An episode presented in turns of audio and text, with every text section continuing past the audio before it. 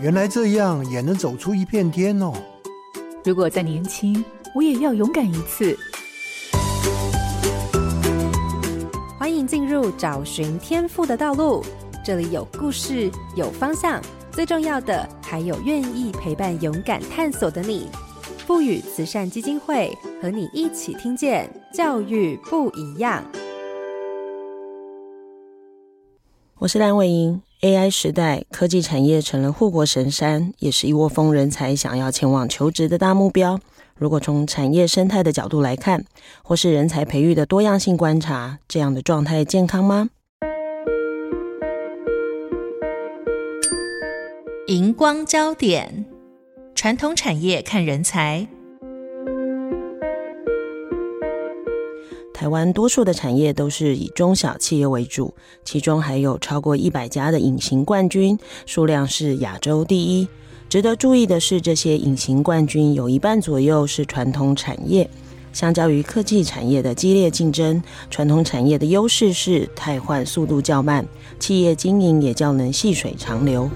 尽管科技产业是当红的护国神山。在企业结构中，传统产业却能保留技术的优势，尤其是现在多数面临数位转型的挑战。若是能把握机会投入，相对于竞争者众多的科技产业，投入传统产业也能开阔自己的一片天空。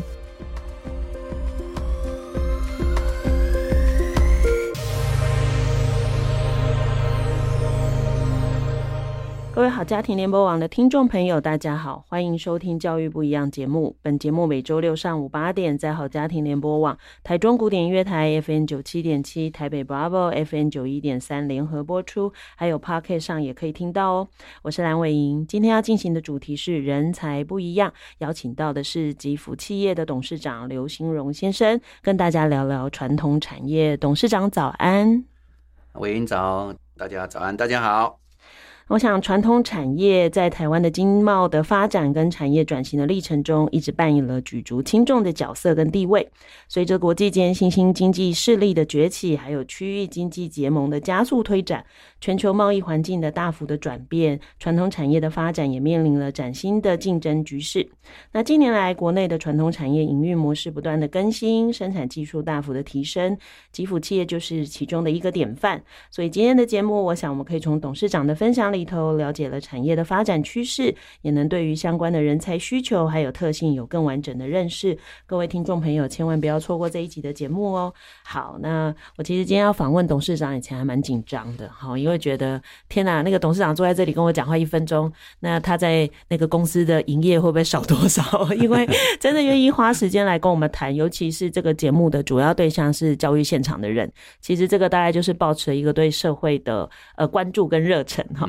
那当然，我想第一个问题就是问，其实传统产业这个词，我们常常在很多媒体上都会听到。可我真的相信，大部分的听众朋友跟我一样，就是到底哪些行业叫做传统产业呢？那吉福企业又到底属于传统产业里头呃的哪一个类别，或为什么属于这个部分？那公司到底营业的范围有什么呢？嗯嗯，好的，那个伟莹你好哈。那个，我先谈谈吉福公司的产品哦。吉福公司最主要是生产这个综合切削中心机的导库跟附件的洗削头。那综合切削中心机，其实在很多的产业都会广泛利用，尤其像我们日常最常用的就是手机，手机的这个加工跟产出，其实都是靠综合切削中心机来做加工跟生产的哈。那完还有其他像船舶的制造、交通运输、航太科技以及绿能环保、农业制造。跟学术的单位等等呢，这些都是需要用到我们综合切削中心机来做生产。那吉普生产的这刀库呢，最主要是来用在负责储存刀具以及更换刀具，而附件洗削头呢，最主要是协助工具机来实现一次装甲，然后多面向的加工。两个产品其实都是在协助工具机能更有效率，而且提高精度，来完成加工的过程当中，像钻孔啦、绞孔啦。还有洗消等等的多种的这个动作，那对于工具机而言，最主要是提升产能效率以及附加价值，是一个不可缺的一个关键性的零组件哈。那你刚刚有问到这吉福企业到底属于何种产业哈？其实在呃所谓的这个行业当中呢，并没有一个传统或是不传统产业之分哈。依据行政院主计处的这个资料呢，政府其实将产业分在农渔牧以及制造业跟服务业三大项哈。那这些分类当中，政府其实没有针对传统产业有个明确的规范。那如果真正要去细分呢，可以大略的把铸造这个部分呢来分为四种。第一个就是金属机械工业、化学工业跟民生工业。以及资讯电子工业这个部分哈，那一般大家都会认为机械工业跟化学工业以及民生工业这归类在传统产业，而非传统产业就是电子跟资讯部分呢，算是非传统产业。嗯，就是大家现在很流行讲什么科技业，对对对对对。Okay, 但其实大家忘记是，原来我们生活中除了三 C 科技，其实有很多刚刚就是董事长提到的那些所谓的以为的传统产业里，其实反而跟我们的生活息息相关。这样对。好，那当然还有一种呃，人们对于传统产业的想象，就是会把它想成它是劳力密集的部分，是或者是低技术。可是这样理解是对的吗？因为我自己看过很多报道，嗯、感觉现在很多现代化啊，或者是可能 AI 或机器进来的部分，嗯、实际上现在的发展，实际上还是这样劳力密集吗？嗯，其实民众对一般的这个制造业或是传统刻板的印象。多半会把传统产业当作是一个呃劳力密集，或是利润非常微薄哈，而且生产的这个技术设备都是非常老旧，甚至是家族的企业的这个色彩非常浓厚，而且在组织上是比较僵化的。那甚至在机械业来讲，他们都常常会讲到“哦秋啊哦秋啊”哈。那其实再加上，因为最近这几年的台湾的资讯电子业的快速成长，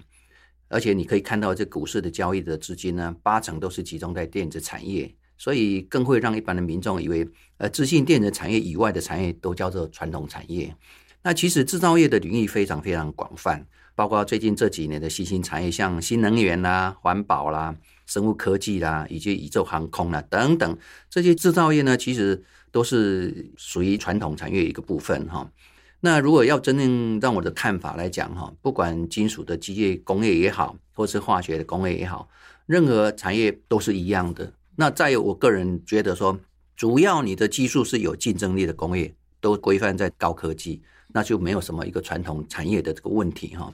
那产业的区分其实不是在产品，而是在我刚刚讲到一个技术的核心。那技术的这个核心有没有这个竞争力？那是不是你这个技术是落后你的竞争对手？那这样子来区分是不是传统？我觉得是比较客观的。嗯，所以刚刚我们也提到哈，就是竞争力的这一块，其实反而是产业里非常重视的。嗯、那我刚刚一开始也提了，其实这几年整个区域经济的蓬勃发展，其实大家为了要能够战胜别人，好了，嗯，那竞争力更应该把握住。那如果以您贵公司来看好了，比如说在你们技术面或者营运面上，到底我们的转型或者我们的精进的部分做了哪一些调整呢？呃，其实所有的产业或是企业都是一样哈，哪怕是电子产业或是服务业也是一样。在这个瞬息万变的一个时代呢，企业真正要想永续去经营，都免不了要进行企业的转型和组织的一个变革哈。那最简单的，我们看早期的这 Seven Eleven 一样哈，早期 Seven Eleven 的便利商店呢，它只是像一个小型的超级市场，它所卖的东西都是民生的商品或是一些零食。但是随着时代潮流的转变，或者市场的需求的变化，在现在台湾的这个7-11就像百宝箱一样，它什么都卖，甚至收收物件呐、啊，或是说这个影印呐、啊，甚至对缴费啦，哈，甚至你要买一个安欢机哈，那都可以在这个 Seven 里面买到哈。所以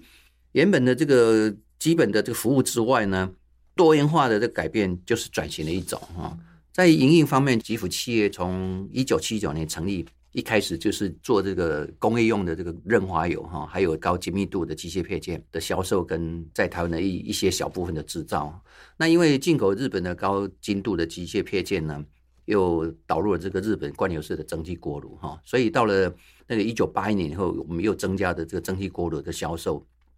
由蒸汽锅炉又延伸到。拖拉机密铸造的这个设备哈，因为拖拉铸造本身其实是要用蒸汽去做壳模的蜡模里面的这个拖拉的工具的哈。那因为后来拖拉机密铸造因为需要用大量的人力，那这个企业呢本身就转到东南亚跟中国去了哈。那台湾慢慢的没有市场，在这个时候呢，也就是台湾的工业机起步的时候，所以吉福企业因应时代跟市场的潮流，在九四年呢就开始生产刀库。那一直到现在，持续都还在生产哈。那复件洗消头呢，是我们在二零一三年来投入的。但是每一次的转型，不论在技术的层次或者精密度的要求上呢，都比前一项产品要来得严谨。那虽然是产品是不一样，技术的层次也是不一样哈。那每一次的转型，除了是对我自己能力本身和技术的一种挑战之外呢，而且更是一种呃肯定哈。那开始我们在生产刀库的时候，其实我们刀库是一个全机厂零配件哈，我们就一直就是做客人的要求来做设计跟生产哈，所以我们客制化的这个刀库呢，长期来讲就行销到全世界各地哈，所以我们在专业客制化刀库全球销售第一，是我们目前对刀库这个产品的一个 slogan 哈。我们非常期许我们自己不只是在刀库跟附件洗消毒上。希望还可以开发更多更多的这个产品，成为高阶客制化精密零组件的制造商。嗯。大家可能跟我一样哦，刚开始听刀库，刀库，刀库是什么？嗯、可是其实刀库是一个帮助我们的，比如说制造业的流程里取代很多人力，对吧？对，哎、欸，它就是有一个对一个自动化，比如说我可以换刀啊，嗯、或者是做处理的，对对对。所以其实大家听起来会觉得刀库，因为我们一般家里想的刀就是那种 家里头厨房用的刀，嗯、可是其实不是哦。其实刚刚董事长讲的就是，我觉得一直以来台湾的经济啊，从早期的发展一直到现在的稳定，其实一些科技业。我们看得见表面好像都是一些科技业在支撑台湾的经济，可是其实台湾长久的竞争力很难被取代的，反而是这些精密的制造业跟精密的科技。是对，因为全世界其实还蛮仰赖这些组件。对，对我们可能不是生产一个完整的成品，可是这些东西反而是各国的一些高科技在发展中其实是非常需要的。对，而且我听起来，刚刚董事长讲，一路以来从这个企业创立到现在，其实中间转型了好几次，那个对于市场的敏锐度。那个反应真的要很快，对，哎，也许是对这个，真是一个产品跟一个产品其实都有连贯性，但是你怎么去导入哈？当然这个东西就是要靠你的判断跟你的选择。对，所以有时候我们听到有一些传统产业，它可能会因为时代的改变，最后就没落了。对，我觉得蛮大一部分是可能这个。跟随时代潮流的那个敏锐度不够，嗯，对，所以以至于他就没有办法来得及去跟上跟转型哈。是。那当然，另外一个大家会好奇的就是，传统产业是不是都是家族企业？因为它可能一开始的规模都没有那么大，对，所以它比较在经营上就会先从家族的人开始。嗯，好，那跟一般我们认为的大型的跨国企业，它真的是很不一样吗？嗯，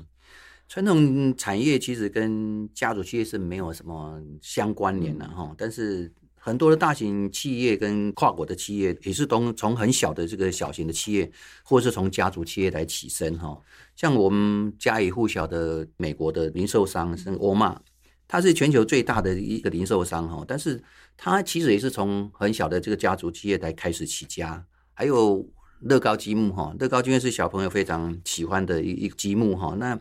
乐高集团其实也是一家丹麦非常。小的玩具来起家的哈，它经过不断的经营跟转型之后呢，现在已经走入了机械玩具的时代。那不但是小朋友是非常喜欢，而且大人我看也都非常喜欢哈。而且在全世界上还有很多国家都拥有乐高的这个乐园哈。所以以台湾来讲呢，我们在脚踏车的两个巨头就是呃捷安特跟美利达哈。其实这两家的公司也是成为很大的一个跨国企业。那早期他们也是从家族企业来慢慢来发展出来的哈。那所以我是觉得，一个企业如果说经营的非常得当的话，那很多的家族企业其实也可以变成一个很大型的跨国，而且很成功的一个规模。嗯，好，刚特别讲到捷安特跟美利达哈，就是其实像现在 U-Bike。也都是捷安特的，欸，超级好骑，所以大家应该都不会想要自己买车哈。所以像这种也是在欧洲很多国家，它的脚踏车也都是用台湾制造的这个部分。对。那除了像这些以外啊，很多的传统产业在全世界其实也都是非常有名的。那您可以跟我们介绍一些在台湾好，然后在全世界有名的这些传统产业吗？嗯，好的哈。那这个经济部的统计哈，在二零二三年在全球的前五百大的企业调查报告当中呢。台湾就有三家的这个家族企业列入哈，那就是一个是台塑的集团，第二个就是长荣海运，然后还有一个正新的这个橡胶哈，它就正新轮胎了哈。那台塑集团甚至挤入这个前一百名哈，这三家企业呢，在全球都是在五百大的企业里面哈，都是正能够架杠来这个传统产业了哈。那台湾其实有很多的传统产业呢，都是扬名国际的哦。那事实上没有讲出来，也是很少人去理解哈。像台湾其实是有游艇王国之称哦，游艇啊，游艇在八十尺的巨型的游艇接单，就是我们排名是全球第四，亚洲来讲是第一哦。那像台湾的这个制鞋机械哈，那出国全球来讲是在排名第二。工具机呢，在跟橡塑胶的这个机械呢，出口来讲，我们是全球排名第五。那纺织机械跟半导体的设备，全球是排名第六哈。这些都是显示台湾有太多太多的产品呢，会非常优质，而且这个技艺上、技术上来讲都是非常的文明的哈。那这个也是台湾之光了哈。那其实我刚刚有提到的，没有什么传产不传产的问题哈，只要你的技术有竞争力，就是属于工业上都是属于这个高科技。那我想这个没有什么传产跟这个高科技之分呢。嗯，我听到那么多都在全世界排名这么前面，我就开始在担心说，小孩子都被科技业吸引走了，这个人才怎么延续，其实就会变很重要。是，那当然这个就是要谈到，就是说到底我们传统产业以台湾目前的现况跟未来发展的趋势，大概会是怎样呢？嗯嗯嗯。台湾在制造业呢，在过去五十年哈，由于经济非常快速的成长，而且搭配着企业不断的在研发，然后在创新哈，那一定要提高产品的这个附加价值哈，所以产业的结构呢，也顺着这个升级来转型哈。就像上一段我们分享到的，很多这个优秀的厂家呢，都有自己很亮眼的这个成绩哈。就像我们。二零二二年的整体表现，总产值达到十七兆一千多亿的来看呢，还是相当不错的哈。那以吉普企业来讲呢，刀护跟附件洗消头其实是属于搭配综合切削中心加工机的这个技术的零组件的产品哈。全机上的整个发展来讲，我们在设计的发展趋势还是要随着他们来发展。所以工具机其实最近这几年呢，他们就是朝智慧制造跟智能化的机械。大数据的分析以及物联网的这个趋势去做生产跟设计哈，那吉福企业的产品搭配这个方向进行之外呢，不但要投入产品在设计上，或是购买机器的这个设备就完成了，不是只是这样子哈，我们还必须从软件的管理系统来进行，那这样的发展跟升级才有机会，像是工作的这个模式或是员工的认知呢，也要随着转型的脚步才能达到这个效果哈，就像我们吉福现在每年会。编列营业额的六到七个 percent 哈，作为研发创新的经费的投入，推出起色符合市场的这个啊需求的这个刀库，譬如说智能化的刀库、轻量化，而且刀套本身是可以扩充的，还有你换刀的速度的加快哈，各种不同特性的刀库呢，要随时在更新的，还在研发的哈。那在推广上面来讲呢，我们会编列营业额的四到五个 percent 呢，作为品牌跟行销的这个推广。譬如说，参与各国的这具有代表性的工具机展呐、拍摄公司的这个形象影片呐、啊，网站呐、，FB 的粉专、Line IG 供意见的反应等等哈。那但是呢，如果说是你只有这个产品的优质的这个行销机制哈，那是还不够的哈。那对团队背后和企业内部，还是要不断投入这员工内部的这个教育训练，进行产官学和研究单位的合作，来推动吉福它自有的生产的系统。比如像这个金属管理，从内跟外的来配合，打造一个企业不断的创新和强化我们自己本身的这个竞争力。嗯，所以这样听起来就是好像跟我们这几年很关注的很多嗯议题应该很像。其实就像你刚刚讲的，比如说 AI。大数据啊，或者物联网，好像其实这个就会变成每一个产业，好像在这部分，你如果没有掌握，你也很难跟别人产生竞争。那我刚刚听到特别的就是，其实在研发部分，也就是即便我看起来在做一个呃，相较于别人的独门生意，好像技术不错，可是我自己要主动去想，我的零组件怎么去帮助。才买我的这个产品的人，他们可以做提升。对，那对，这也蛮特别。我还看到一个，就是您特别提到员工训练。对对，哎、欸，那我好奇问的是，公司里做的员工训练，大部分会是哪些主题啊？哦，这个包罗万象了哈。嗯、你只有通他的这个专业技术的训练之外呢，他的人文素质也是要去提升的。嗯、那人文素质本身就是要一些很多心理上的课程，嗯，也是要的。嗯、所以也会遇到员工有心理上的困扰。嗯，那是那是会的。对，因为我之前有一次去科技业，也是遇到主管跟我说，哎、欸，他发现他的员工真的，你真的跟他聊，发现困扰很多，比如说孩子的教育问题呀、啊，然后生活经营的部分。啊，所以即便是我们印象中以为只有科技业好像有什么很漂亮的办公室啊，很人性化，可是其实现在在各种产业里头，其实这部分都还是兼顾的非常的好。对对对，好。我再补充一个，就是说现在目前来讲很热门的话题就是 ESG 哈。那所以像这个部分，我们也是要随着这个时代潮流跟环境的趋势呢，来去注重教育哈。所以最主要像我们目前在公司的这个内部的碳盘查的部分，那我们之前也通过了这个碳盘查，所以这也是我们在唯一刀工厂来完成碳盘查的这个工作哈。所以从后续的这个环节上落实去减碳，然后改善这个革新，才能完成转型以保护环境。这样子你才有办法慢慢去协助企业的这个升级。嗯嗯，对，其实这个主题真的还蛮重要的哈。这不单是因为你要符合国外订单才接得到，其实这也是我们这几年一直在讲的企业责任。对对对对，怎么样在维持经济的产能的情况下，我还能够对于整个社会、整个环境能够尽一份心哈。是。那我想刚刚第一段的部分呢，董事长跟我们谈了很多传统产业，我突然觉得我好像那个那些经济杂志的记。记者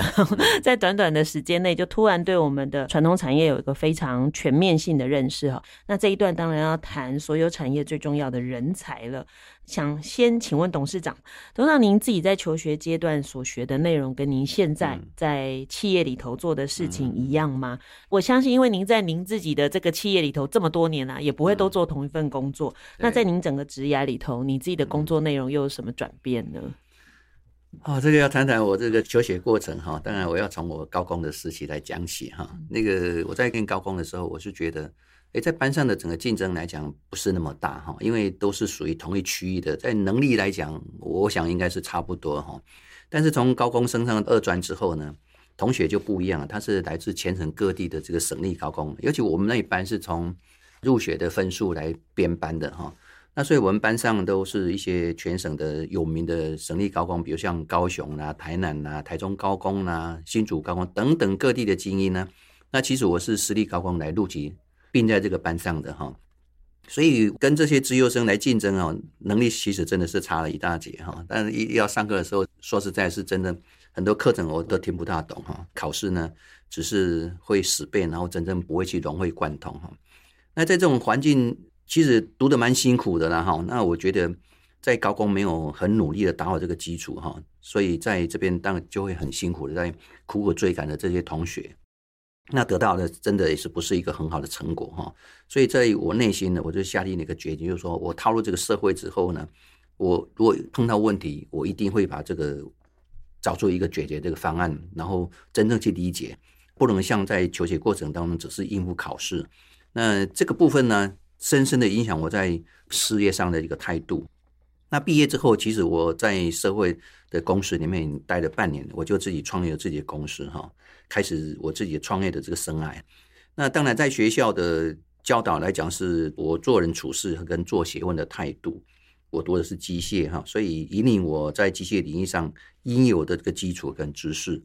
那但是在实物的应用上，我觉得还是要靠自己努力去挖掘，不太可能从学校所教的都能全盘应用在你的工作上。这是我深深觉得，实务跟理论上其实还是真的是有点差距哈。就像我练机械工程，但是机械工程也是非常广泛呐，不可能全部都会，而且学得精通，还是要一点一滴靠自己去钻研。那吉普企业本身所生产的项目呢，是我在整个产品的过程中第四跟第五阶段的产品。虽然每个阶段产品都是有一些关联性哈，但是在技术上都是不同领域的。我很幸运的，我我都能一一的去把它克服，而且创造出来一个非常优质而且符合市场客户的这个需求。因此，如果说要在求学过程当中对我什么影响呢？我是觉得我很感谢，就是学校创造这个竞争的这个环境，激励着我踏入社会不能再输别人这种个性，让我在创业的生涯上呢，不管面对任何的这个挑战呢。我都可以用很积极而且正面的去面对，然后还好每项都很顺利的去克服。嗯。不过我觉得这也是董事长自己的人格特质啦，因为你知道，有些人跟一群很优秀的人在一起，然后一直被比下去，他就放弃了。但是其实那个最后不放弃，也是因为你自己的个性，所以就会觉得，哎，我可能要想办法把它搞懂。而且刚刚我觉得有一句话真的还蛮重要，是我们也常跟很多老师说，你不是叫孩子可以写题目背起来就好，如果他不理解这东西，就不是他的。对，所以董事长刚刚也特别提到，应该要真正理解。是，对，也就是因为真正理解，后面才会进入到。你说的，你真的遇到各种问题跟状况，你自己才会去想你要怎么运用跟活用它嘛。对对对对。好，那刚刚董事长特别提到说，其实，在那个过程中有蛮多的东西呀、啊，不见得是你以前就学过的。对。那些新的东西，您自己用什么方式学？也不可能遇到就都去上课嘛，对不对？嗯、那您怎么去做这些终身的学习？然后这些新的能力怎么培养呢？以我以吉福企业为例哈，当然我们在七九年的时候就开始进口这机械用的工业用油。让我接触到机械领域的这个产品哈，然后我又进口日本的机械的零配件，刚好在生产机械的零配件当中呢，又认识到日本的贯流式锅炉。那这个其实是很巧合啦，日本的贯流式蒸汽锅炉呢，在台湾来讲算是非常先进的产品。那蒸汽其实广泛的应用在各个行业哈，其中有一项就是拖拉精密铸造。那拖拉精密铸造其实也可以用到蒸汽去拖壳模里面的这个蜡模哈来成型哈。其中呢有一个刀套的零件呢，也是用拖拉精密铸造的工序来完成的，所以这又让我接触了这个刀库的主要的元件，就是刀套的制造。那刚好在九四年，主动机械研究所呢要把刀库的整组的技术转出哈，所以吉福企业在九四年就又导入了刀库的设计跟生产的领域。从一九七九年到一九九四年这个十五年当中，虽然是不同领域的产品，但是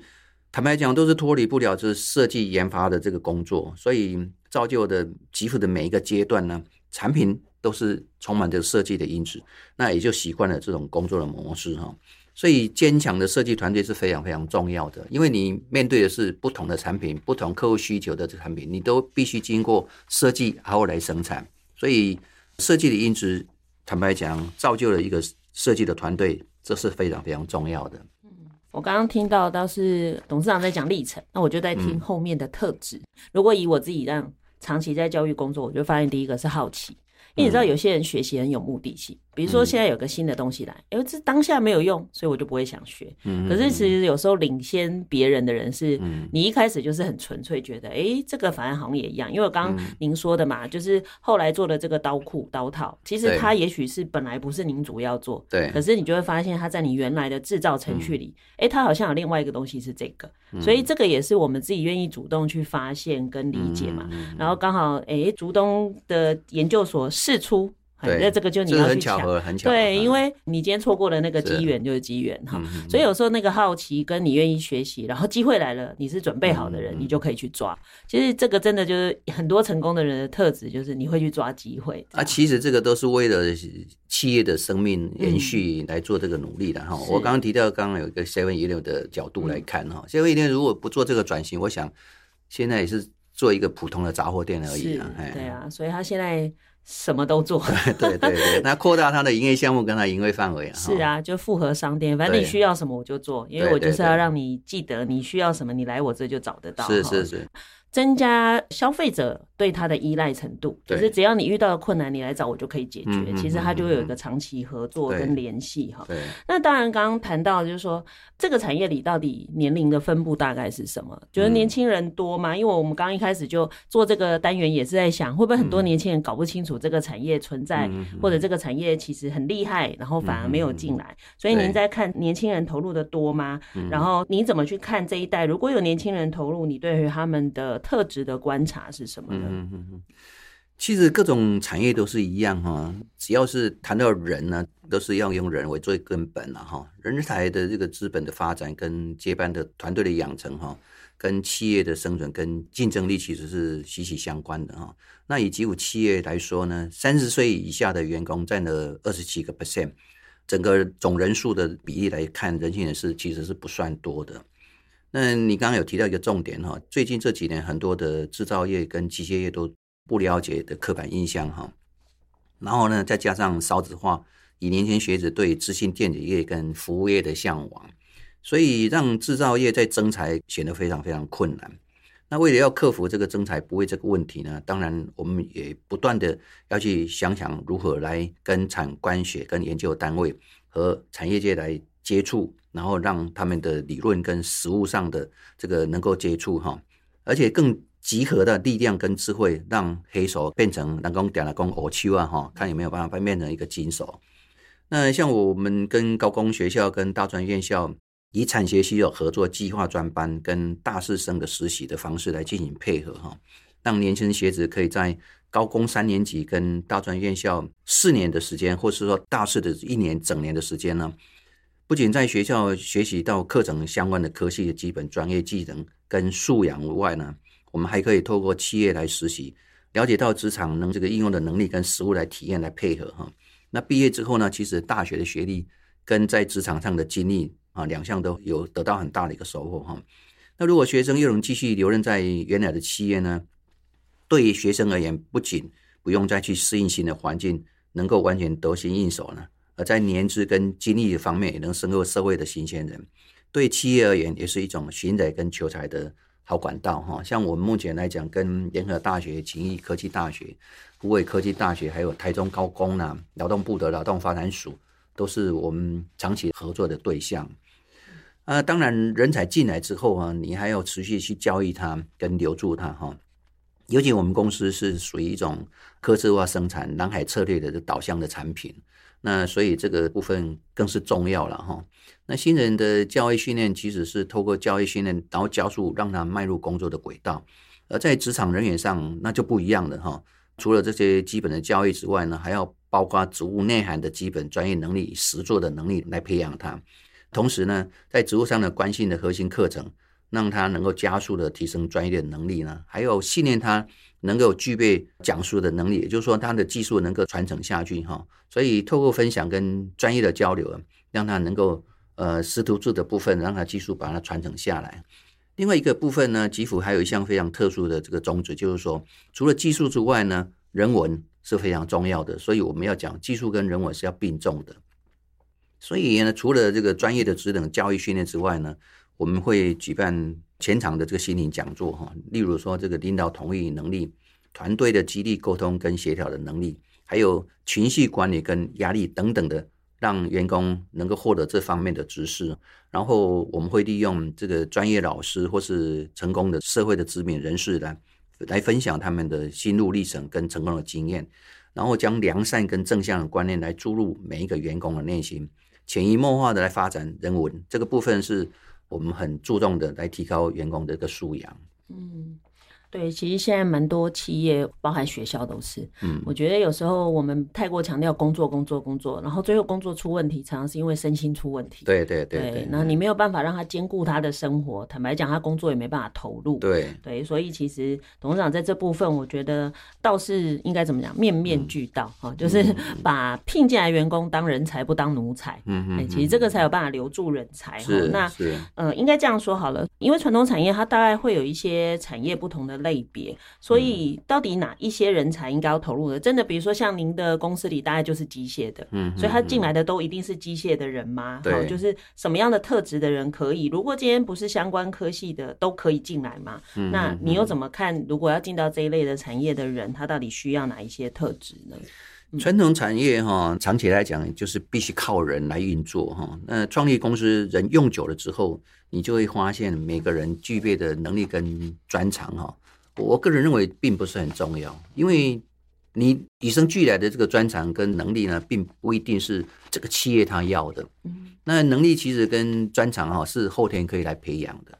那特质其实也是可以被挖掘出来的。所以我是觉得人的学习的精神跟态度是非常非常重要的哈。天下无难事，只要你的态度对了，你肯去学，我想没有什么学不好、做不好的。那我其实我也想利用这个机会啊，勉励所有的职场的年轻人啊，任何一种产业都希望在求才的时候能找到有主动积极态度、有学习热忱，把工作当成是自己的事业，遇到问题都能很真诚去面对及解决问题。最重要的是都有倾听他人的建议哈，不是老是执着自己的观点，然后必须强化人际关系哈，注重团队合作。这些人呢，其实是企业最需要的哈。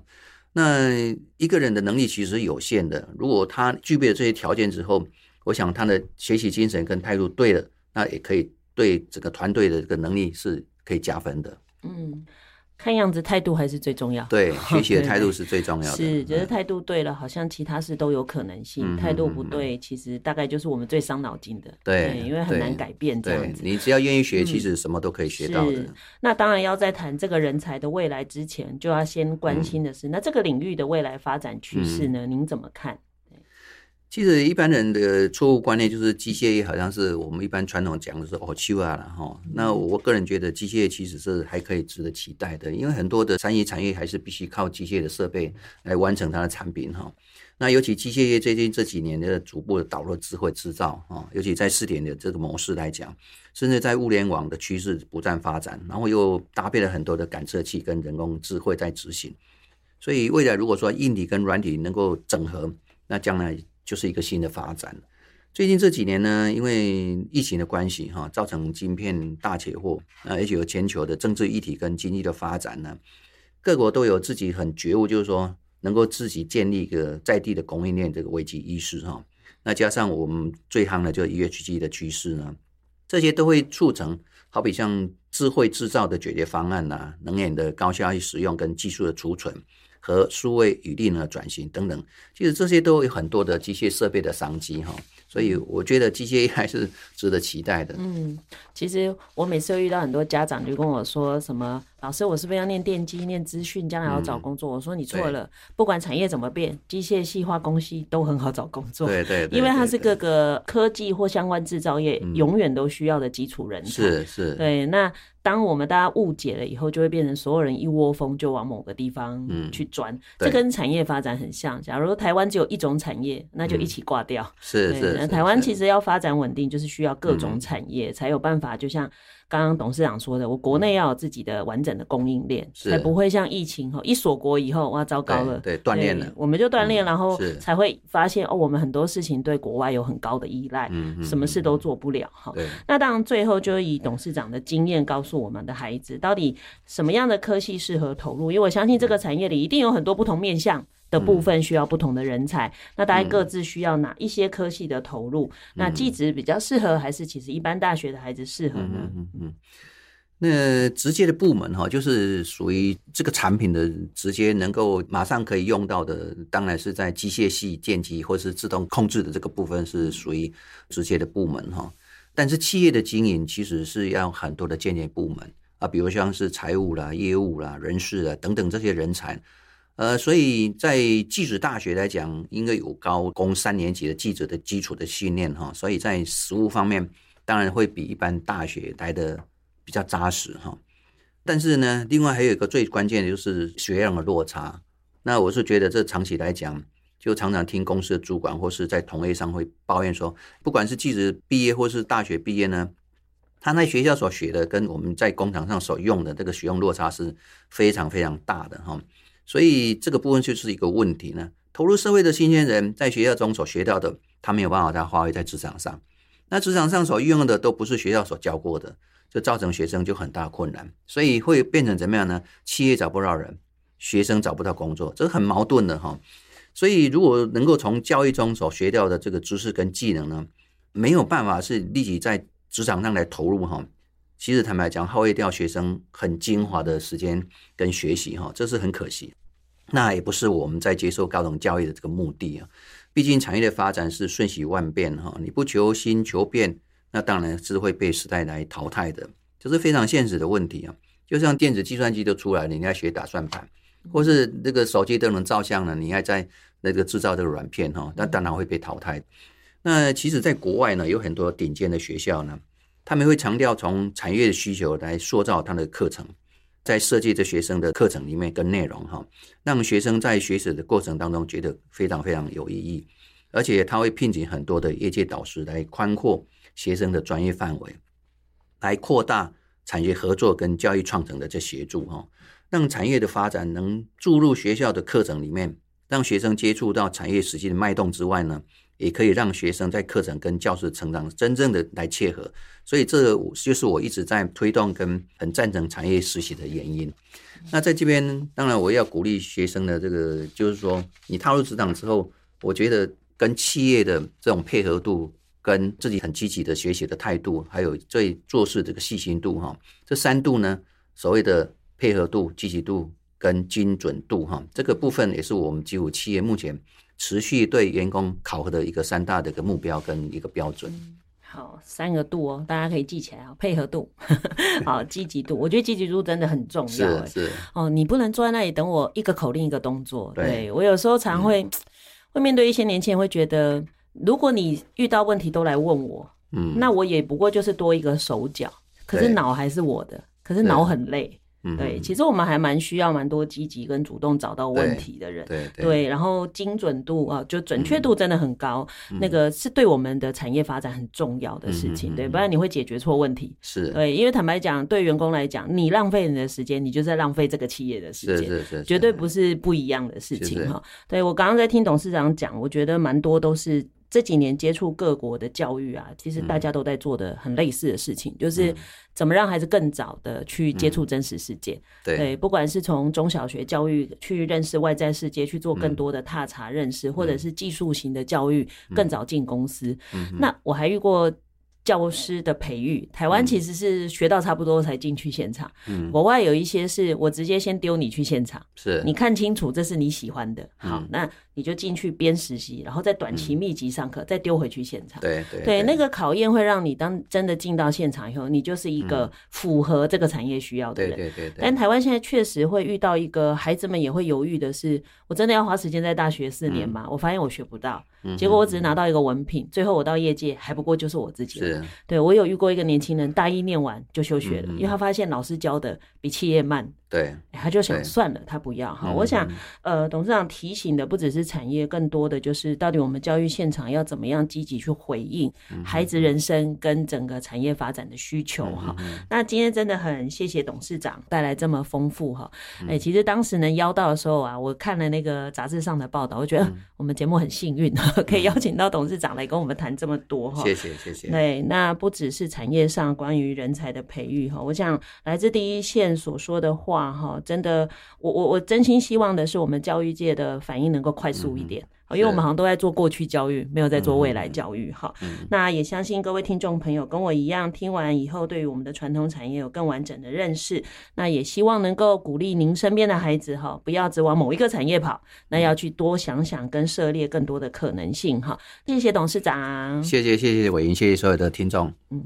感谢您收听今天的节目，邀请您关注节目粉丝团动态，并与我们互动。接下来，请您继续锁定好家庭联播网台北 Bravo FM 九一点三，台中古典乐台 FM 九七点七，也邀请您上 Pocket 搜寻订阅教育不一样。感谢吉福企业的刘兴荣董事长今天的受访，我是蓝伟莹，教育不一样，我们周六上午八点见。